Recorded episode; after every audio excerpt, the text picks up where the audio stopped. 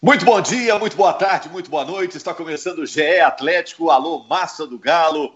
Vamos discutir a vitória do Atlético sobre o Ceará por 2 a 0 e vamos colocar na mesa as seguintes perguntas: Marrone ou Sacha? Ou Marrone e Sacha?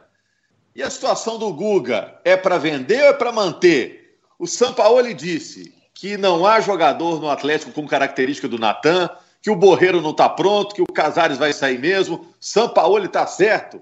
Eu sou Rogério Correia e vou discutir esses assuntos com o Guilherme Frossar, com o Guilherme Macedo e com o Henrique Fernandes. Henrique, hoje estamos com os Guilhermes aí, né? Para bater o papo. Tudo bem? Principalmente no GE Atlético, o nome Guilherme é bem-vindo, principalmente, né? Tem dois Guilhermes, pelo menos, muito importantes na história, um como um grande artilheiro, apesar de não ter tido um grande título, e um com uma participação muito importante num título. Né, em 2013, lá o, o Guilherme fazendo aquele gol que levou para os pênaltis contra o Newells. Nenhum dos nossos dois teve o nome inspirado nesses Guilhermes, mas são igualmente decisivos para um bom podcast do GE Galo. É, deixa eu começar com o Frossar, é, que está acompanhando diariamente as notícias do Atlético. E tem uma notícia aí que, se a gente falar agora, tá valendo. Daqui a cinco minutos pode não estar tá valendo. Situação do Sacha, como é que tá em relação ao Atlético, Frossar?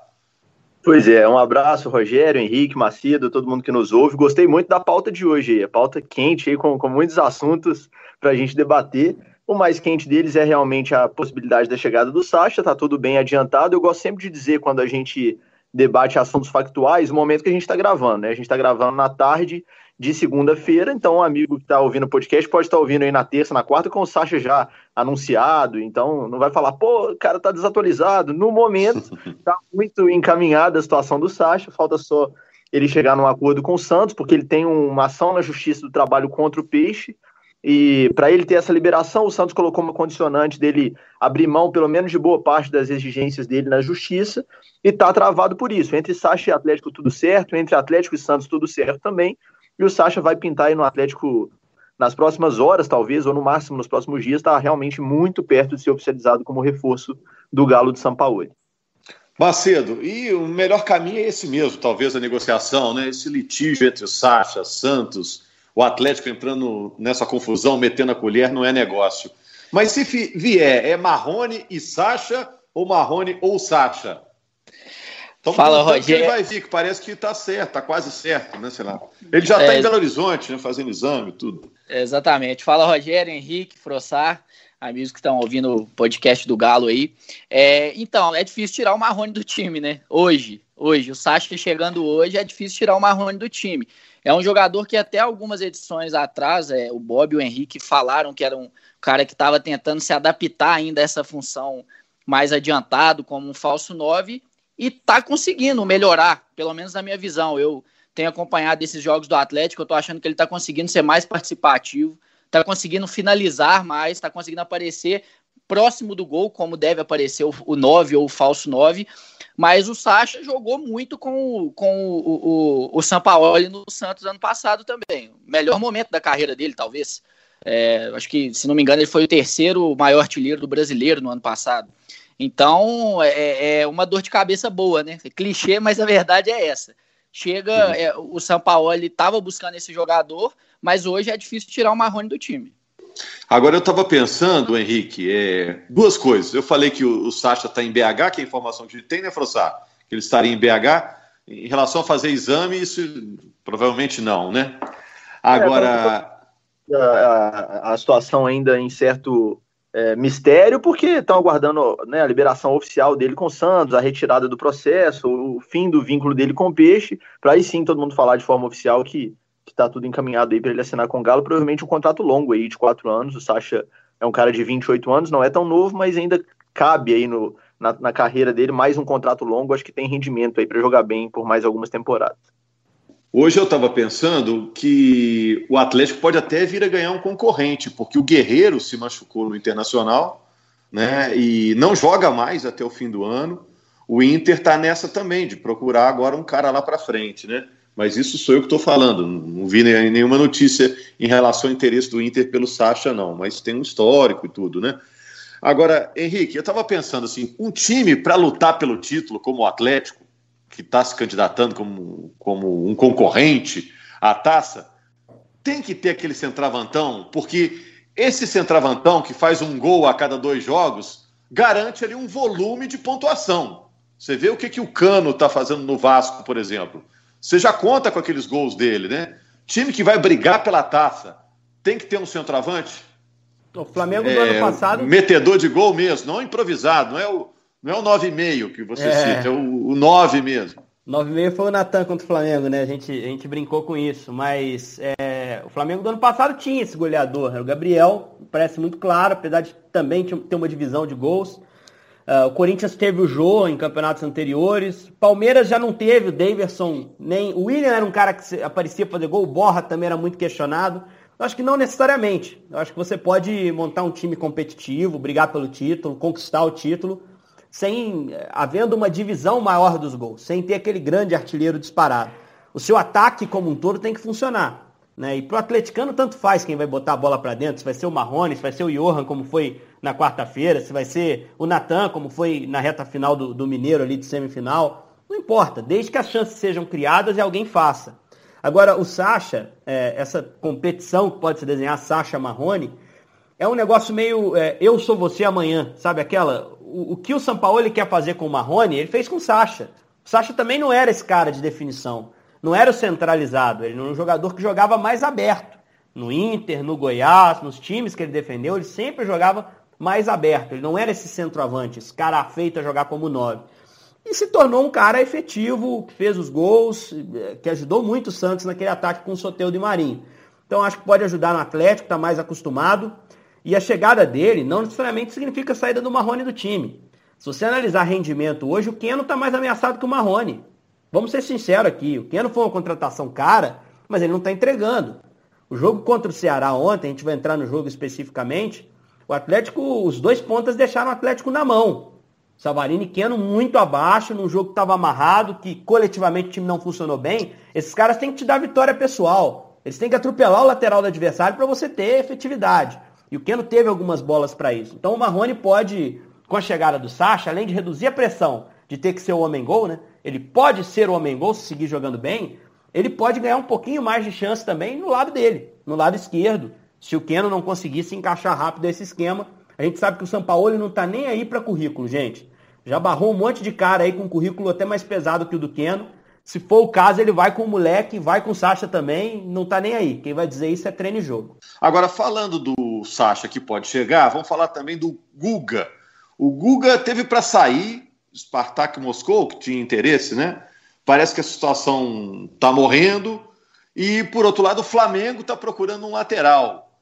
E aí, pensando que o Atlético tem Mariano, tem Mailton, é melhor negociar o Guga, fazer um dinheiro, ou é melhor manter? Eu acho que a, a saída do Guga é, não seria nada catastrófico pensando no elenco do Atlético hoje. Assim. Eu acho que, analisando todas as posições do elenco, a lateral direita talvez seja a posição em que, se você perdeu o titular hoje, seja menos traumático, vamos dizer assim, em relação às outras posições.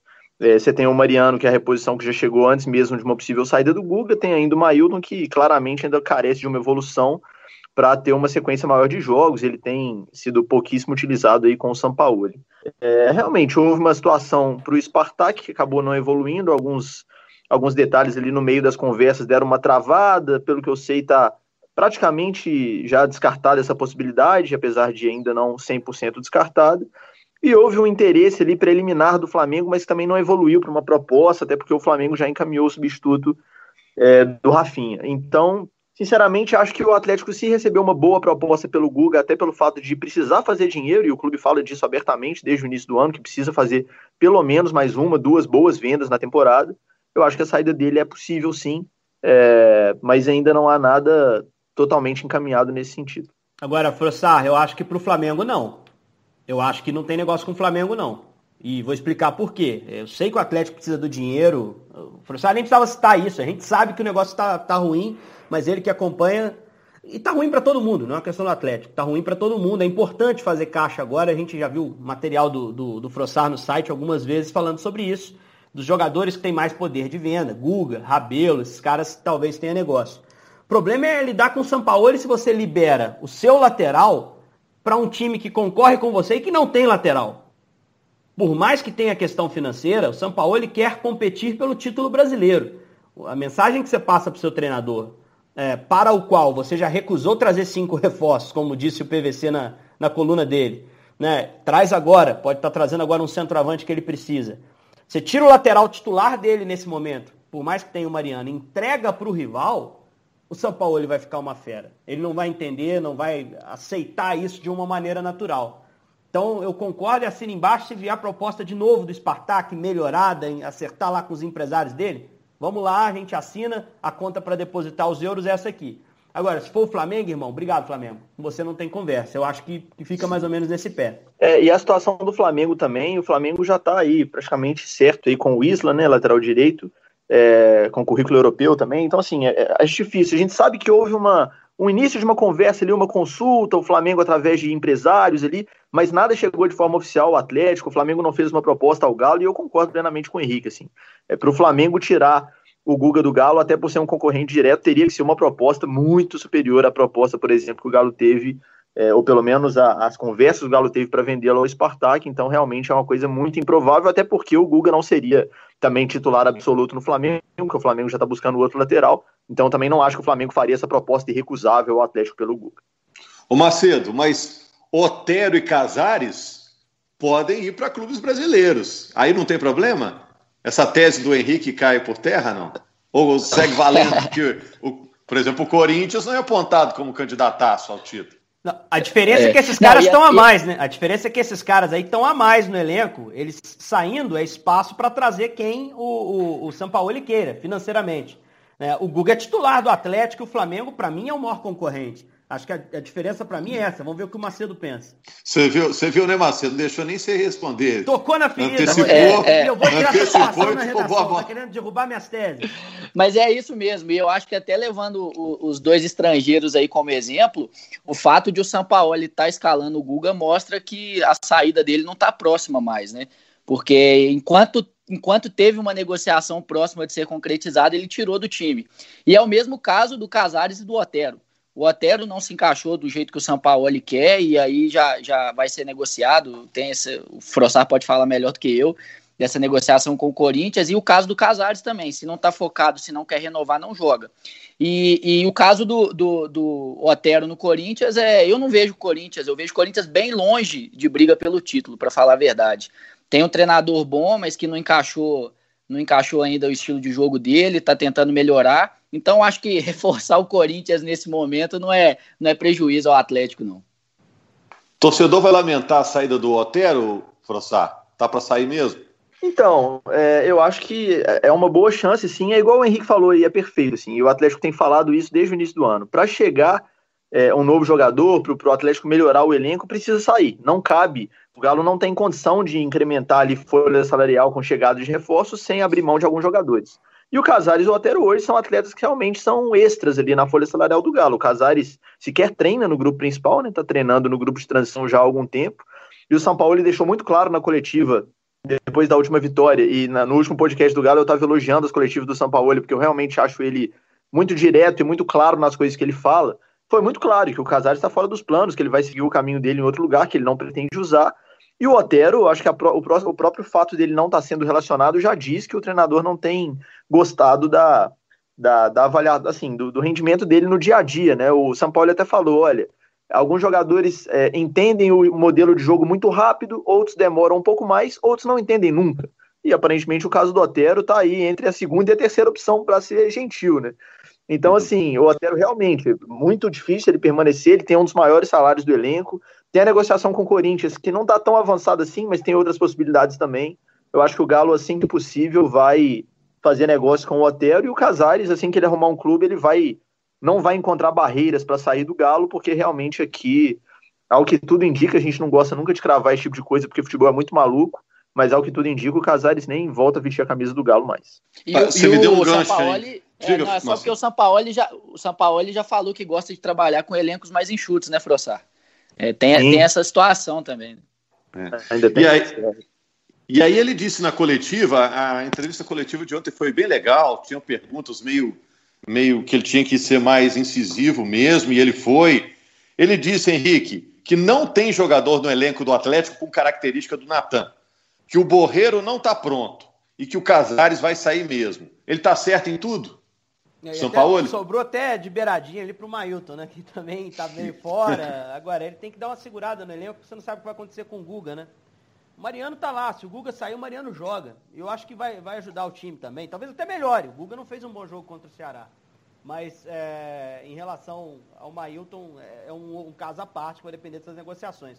As demais, é uma observação muito relacionada a treino. O que eu posso dizer é que ontem, no jogo contra o Ceará, no domingo, melhor dizendo, é, não tinha ninguém, isso me pareceu muito claro, designado para fazer a função do Natan. Não é que os caras não tenham conseguido cumprir o papel do Natan. É porque o Sampaoli, talvez sabendo que nenhum tem a característica do Natan, e ele foi claro na entrevista coletiva, é, não pediu para que ninguém fizesse aqueles movimentos de infiltração, ele botou o time de outro jeito. Ele falou: olha, não tenho cara que faça trabalho, eu vou tentar encurralar e pressionar o Ceará de outra forma. Isso explica muito a escalação do Alan na lateral, para ter mais passe, um lateral que proponha por dentro. O Johan abrindo na esquerda, que é uma movimentação que o Natan não faz. Não, não, não dá para você compará-los. E o Alan Franco fez o trabalho que ele já faz mesmo, ele jogando pela direita, já é o titular ali daquela posição. Então não tem no elenco, não acho que o Casares seja esse cara, não tem a dinâmica, não participa sem bola, e é um problema histórico do Casares. E digo mais, acho que a, a ausência do Casares no grupo do Atlético não é só técnica e tática, é comportamental, é postural. É um problema histórico do Casares também, é indisciplina. E ele cometeu erros terríveis, grosseiros na pausa da pandemia, festa, com problema com a prefeitura da cidade onde ele mora. São coisas graves. E eu acho que isso tem a ver também. O São Paulo também pesou o comportamento extracampo dele para tomar essa decisão. E eu, sinceramente, apesar de achar um jogador talentosíssimo, apesar de torcer para que aconteça o que São Paulo disse, né? Voltar a jogar em qualquer lugar, a qualquer hora. Eu torço para que ele recupere a carreira, mas eu não lamento pela saída dele do Atlético, porque várias chances foram dadas e ele não se cuidou. Em relação ao Borreiro, um jogador jovem também, observação mais de treino do, do Sampaoli, e que há um tempo maior aí para maturar esse jogador na mão do Sampaoli, se ele for inteligente, ele tem a crescer muito também. Bom, o Atlético pega o Botafogo, jogo na quarta-feira no Rio de Janeiro. O Atlético já ganhou do Flamengo, do Corinthians, do Ceará, está com 100% de aproveitamento, está na liderança. O Brasil inteiro está elogiando o galo do Sampaoli e agora joga, mesmo jogando fora, é favorito, né, contra o Botafogo. Ou não dá para dizer? Ah, eu vejo um favoritismo do Atlético porque eu acho o time melhor, assim. É, não é um grande favoritismo, não é aquele jogo claramente tem um time que é obrigado a vencer, mas eu vejo um ligeiro favoritismo do Atlético, mesmo jogando no Rio, até porque com os estádios vazios, eu acho que essa coisa de mando de campo também, quando você tem um gramado bom, né, quando você tem um estádio com boas condições de trabalho, eu acho que interfere menos esse mando de campo. É, o Botafogo, Macedo, liga aí para você falar. Botafogo, se for olhar retrospecto recente, um time enjoado, né, quando joga contra o Atlético, né? É, é, já foi mais, inclusive, né? Acho que o Atlético aí no ano passado conseguiu acabar com, essa, com esse estigma aí. Mas o Botafogo que conseguiu dois empates fora de casa, né? Saiu para jogar com o Bragantino, empatou, poderia ter vencido no final, é, teve um lance, se não me engano, com o Bruno Nazário ali de, de errar um gol no finalzinho. E contra o Fortaleza, empatou sem gols lá com Fortaleza. Um jogo até. Não assisti, para ser sincero, mas li comentários, vi comentários que foi um jogo até tecnicamente fraco. O Atlético, para mim, é, é, é, favorito nesse jogo. E não é pouco, não. Eu discordo do Frossar nesse, nesse ponto aí. Não, eu acho que o Botafogo, o Botafogo estreia em casa né, nesse jogo, né? Não fez nenhuma partida em casa ainda. O jogo da primeira rodada contra o Bahia foi adiado, porque o Bahia estava jogando a final do Baiano. Eu acho que o Botafogo está se defendendo melhor do que estava no Carioca. Isso é uma má notícia para o Atlético, porque o Ceará se organizou minimamente, parou o Galo muito bem num jogo sob forte calor que a gente não vai ver na quarta. Na quarta, um jogo noturno, já baixa bem a temperatura, já não tem aquela lua que a gente viu no Mineirão. Que eu estou preocupado com a careca do Sampaoli, que pode ter queimado feio se ele não passou um protetor ele ficou no sol o tempo todo. Mas o, é um jogo que o Atlético tem o seu favoritismo, sim. É, não dá para negar, até porque eu acho difícil o Botafogo se fechar. Acho que o Botafogo, até por jogar em casa, mesmo não tendo torcedor, e até não, por não ter vencido ainda no campeonato, vai tentar jogar um pouquinho mais, sair. É um time que deve ter o Pedro Raul de volta, que é um centroavante que dá trabalho. Não deve ter estreia do Calu, né, que foi o reforço recém-contratado. Mas é um time que, pelo menos defensivamente, mostrou alguma evolução. O Galo vai ter que ter alguma paciência também para passar por esse jogo. Até perguntar ao Frossar, que acompanha dia a dia, A gente viu o Arana ser poupado no jogo contra o Ceará inesperadamente, para algumas pessoas, a gente que acompanha, o Guilherme que acompanha, até se esperava pela sequência de jogos. Dá para esperar alguém sendo poupado na quarta, pensando no Inter sábado, Frossar? Pois é, Henrique. A gente vinha falando sobre isso e até subiu uma matéria no site, se não me engano, no sábado ou na sexta-feira, dizendo que, falando justamente sobre essa sequência de jogos do elenco e que o São Paulo claramente pouparia jogadores que que vinham tendo uma sequência muito grande. Para esse jogo do Ceará, as maiores sequências no time titular eram do Júnior Alonso e do Arana. O Alonso havia feito até então seis jogos seguidos, todos jogando os 90 minutos, e o Arana cinco, porque ele estava suspenso lá naquele primeiro jogo pós-retorno contra o América, e portanto ele vinha de cinco jogos seguidos. E eu já apontava como possibilidade os dois, ou pelo menos um deles no banco, e foi o Arana, apesar de ter entrado no segundo tempo. O Alonso jogou, jogou os 90 e foi, portanto, para sete jogos seguidos, né? Tem que ver como é que tá, obviamente, secar, exames, para ver como é que tá a condição dele, mas é um cara que eu acho que em algum momento vai ter um descanso. Não sei se vai ser contra o Botafogo. De qualquer forma, eu acho que são dois jogos aí agora na sequência do Galo, Botafogo e Inter, que vão ser decisivos, assim, pra gente ver de fato se o Atlético entrou mesmo chutando a porta no brasileiro, mostrando mesmo nesse início de, de campeonato que é candidato ao título, até porque ano passado mesmo o Galo começou o campeonato com três vitórias e depois caiu bastante, mas em outro contexto o time era bem inferior, o treinador também. Então vamos ver o que, que vai ser dessas duas próximas rodadas. O Galo que tem agora Botafogo e depois o Inter. O Inter que perdeu o Guerreiro, né? Um, o Guerreiro teve uma lesão grave de joelho, não joga mais na temporada. Um desfalque importantíssimo para o Colorado, não só para esse jogo, mas para todo o campeonato. Dois jogos seguidos para o Atlético fora de casa. Valeu, gente. Parabéns ao Atlético, né? Início espetacular do Galo. E a massa está otimista com esse brasileirão que está só começando. Valeu. O Atlético está de volta em breve aí, depois do próximo resultado do Brasileirão. Grande abraço.